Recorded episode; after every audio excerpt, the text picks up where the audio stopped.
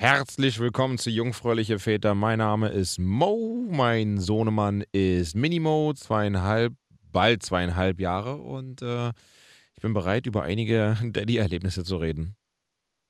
Herzlich willkommen, mein Name ist Till, ich bin 36 Jahre, mein Sohn ist auch fast zweieinhalb und ja, darüber rede ich auch gerne. Aber ich muss sagen, ich habe ja schon des Öfteren erzählt, dass ich ein Trotzphasenkind habe und Eieiei, Hilfe, das nimmt kein Ende. Das, Oh, wird es denn immer schlimmer? das wird immer schlimmer. Das, es sich so das von, betrifft von jetzt Woche sogar zu Woche, Tag zu Tag? Ja, also eigentlich war es nicht nur bei uns so. Also zuerst war es nur bei uns so, also nur bei Mami und Papi, aber jetzt verbreitet es sich und er tut es auch vor Oma und Opa. Also jetzt ist er richtig drin. Und sogar die Nachbarn kriegen das mit. Eines Tages, haben jetzt alle das Glück, daran teilhaben zu dürfen. ja, die freuen sich richtig. Sehr schön. Eines Tages, wir wollten einfach nur, ich wollte nach oben. Wir waren im Auto drin, er saß im Autositz drin, war ein Mietwagen und ich wollte ihn dann hochtragen. Was war schon spät? Und ich meinte, komm, wir gehen jetzt mal hoch, wir müssen uns ein bisschen beeilen. Mit Sitz hochtragen haben wir schon, haben wir schon oft gemacht, weil, wenn wir dann das Auto abgegeben haben und so weiter, dann habe ich es halt gemacht. Aber es war ein Freitag. Das heißt, wir hatten das ganze Wochenende das Auto. Das heißt, den Sitz wollten wir natürlich unten lassen, weil wir haben es noch bis Sonntag. Und dann haben wir alles probiert. Wir haben alles gegeben. Wirklich alles Mögliche. Meine Freundin auch hat ihn überzeugt bis zum Geht nicht mehr. Wir haben ihn bestochen mit irgendwelchen Quetschis und so weiter. Nichts hat funktioniert. Und dann gab es nur noch eine letzte Methode: Zwingen.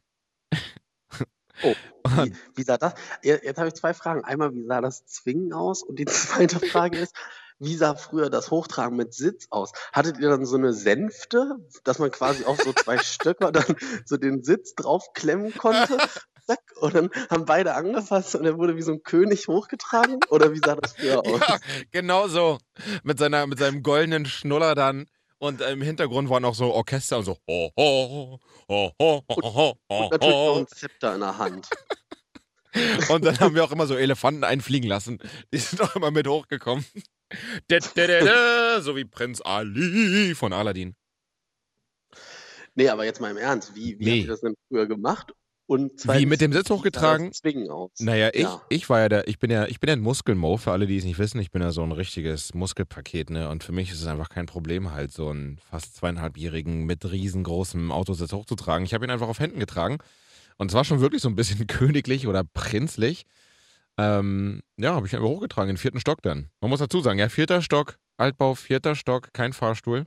Das war Und wirklich. Hände so im- im 90-Grad-Winkel nach vorne und dann schön hochhalten. Ja gut, äh, macht was für, mit den Armmuskeln. Ne? Ja, das nicht war, das war, das war wirklich bei. meine Sporteinheit. Aber als ob ich dann wieder ihn so hochtrage, nur um den Sitz wieder runterzutragen und ihn dann glücklich machen. Nee, der muss auch mal lernen, dass nicht alles so gehen kann, wie er will. Und wir wollten Kompromisse machen. Er hat aber nichts davon abgenommen. Komplett abgeblockt. Okay, jetzt bin ich aber gespannt. Wie sieht denn das Zwingen aus? Ich musste ihn leider zwingen. Er wollte nicht aus seinem Autositz raus. Er wollte, dass ich ihn mit Autositz hochtrage. Schöneberg, vierte Etage. Ich habe es nicht getan. Letzte Option war nur noch zwingen. Naja, so wie man sich, glaube ich, auch vorstellt. Also, ich musste ihn zwingen. Er hat sich festgehalten an diesen kleinen Gurten. Ich musste ihn zwingen, musste sein Au äh, seine, seine Hand aufreißen. Natürlich alles vorsichtig. Ja, ich habe ihn nicht verletzt, aber ich habe halt ihm gezeigt, wer der Stärkere ist und habe ihn dann da so rausgezwängt. Er hat sich mit allem, was ging, festgehalten und dann habe ich ihn da rausgezogen und dann war er auf meinem Arm dran und hat geschrien, als würde ich ihn quälen und misshandeln und wollte runter von meinem Arm und wollte einfach nur nicht hoch, aber er hatte auch keine Schuhe an und deswegen gab es nur die Option, nee, du musst jetzt auf meinem Arm bleiben. Ich bin der Boss. Ich habe alles probiert. Du wolltest nicht. Ich bin König. Du musst hören. Oh, Also ganz Also- ehrlich, ich fand's nicht schlimm.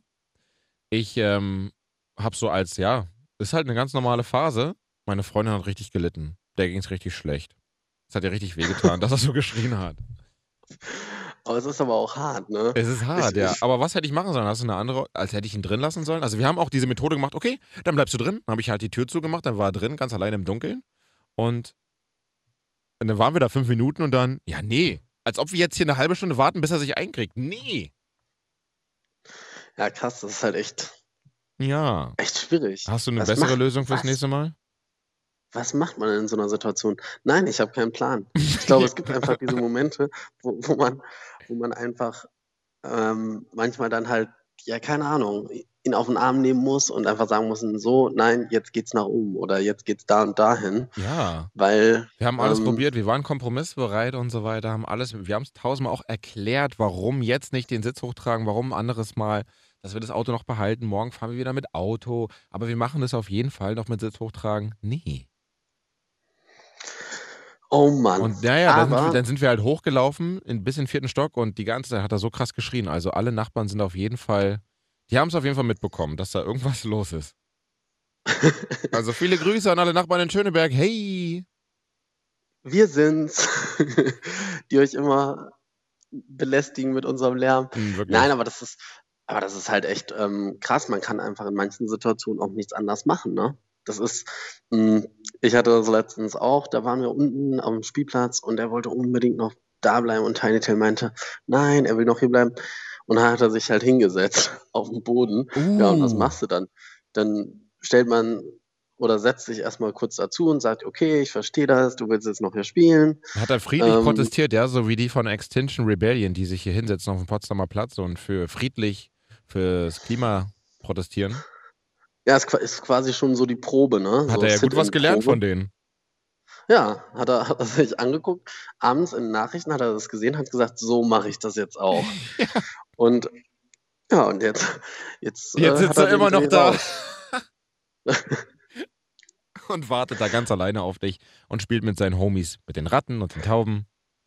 Aber du hast vorhin erzählt, dass er jetzt auch teilweise nicht nur bei euch sozusagen äh, diese Trotzphase erkennbar ist, sondern auch bei anderen. Das heißt bei Verwandten auch? Oder? Ja, ja. Weil ich finde immer noch. Bei Oma. Ich finde immer, bei Tiny Till finde ich das immer ganz interessant zu sehen, dass er ähm, manchmal so eine Art Abstufung hat.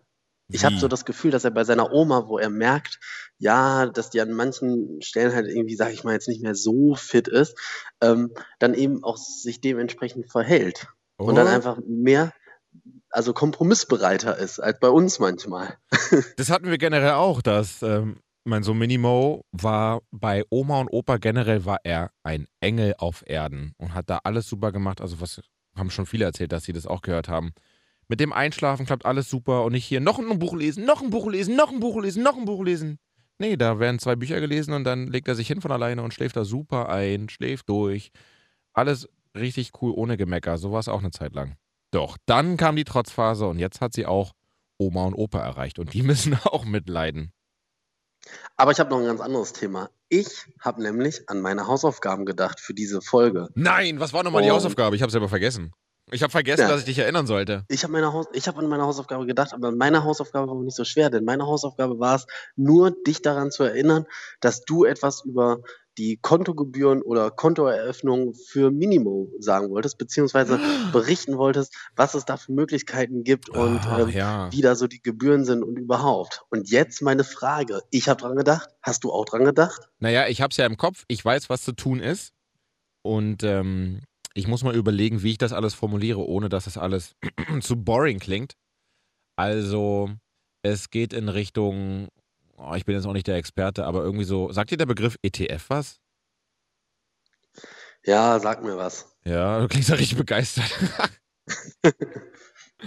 irgendwie so, wie kann man das denn einfach erklären? So breit gestreutes Zeug, da sind ganz viele Mini-Aktien drin, man investiert. Wenn man in einen ETF investiert, gibt es halt tausend Millionen verschiedene, dann investiert man halt nicht nur in eine Aktie, sondern in ganz viele verschiedene. Und wenn man da etwas nimmt, so ein breit gestreutes, was quasi die Welt abbildet, weil der Weltmarkt geht ja tendenziell eher nach oben, dann geht man da in eine, eine gute Richtung. Wie, und dann willst du irgendeinem so fetten Fonds, der eh schon viel zu viel Geld verwaltet, dein Geld auch noch in den Rachen oh, schmeißen? Oh, ich höre, du bist kein Fan davon. Nein, kann ich, kann, kann, ich so nicht sagen. Ähm, Habe ich mich zu wenig mit beschäftigt. Ich, es gibt, glaube ich, nur so ein paar äh, Sachen, die da auch nicht so ganz cool dran sind, an, an den, an, sagen wir mal, an den Geschäftsgebaren von, von, von diesen Fonds. Aber egal. Ähm, trotzdem denkt man ja, man überlegt, was kann man machen und wenn man dann eine Möglichkeit sieht, irgendwo zu investieren und sagt sich, okay, was kann ich machen als vielleicht schon kleine Investitionen für, für meinen Sohn, für mein Kind, ähm, dann ist das natürlich wahrscheinlich eine Möglichkeit. Und hast du dann schon überlegt, was dieser ETF dann abbilden soll? Weil ich glaube, da gibt es ja so Sachen wie, keine Ahnung, jetzt zum Beispiel nur die Pharmabranche. Das wäre zum Ja, Beispiel was, was das das wäre mir sehr, sehr sympathisch. Oder Oder nur die Oder- Radiobranche oder nur die Podcastbranche oder nur die Sexbranche. Nee, da gibt es ja wirklich Genau. alles, was abgebildet wird und so generell wird empfohlen, nimm einfach das, was die Welt abbildet, so die riesengroßen und dann, und dann gehst du halt mit guten Karten wieder nach Hause und kriegst eine gute Rendite, also Plus.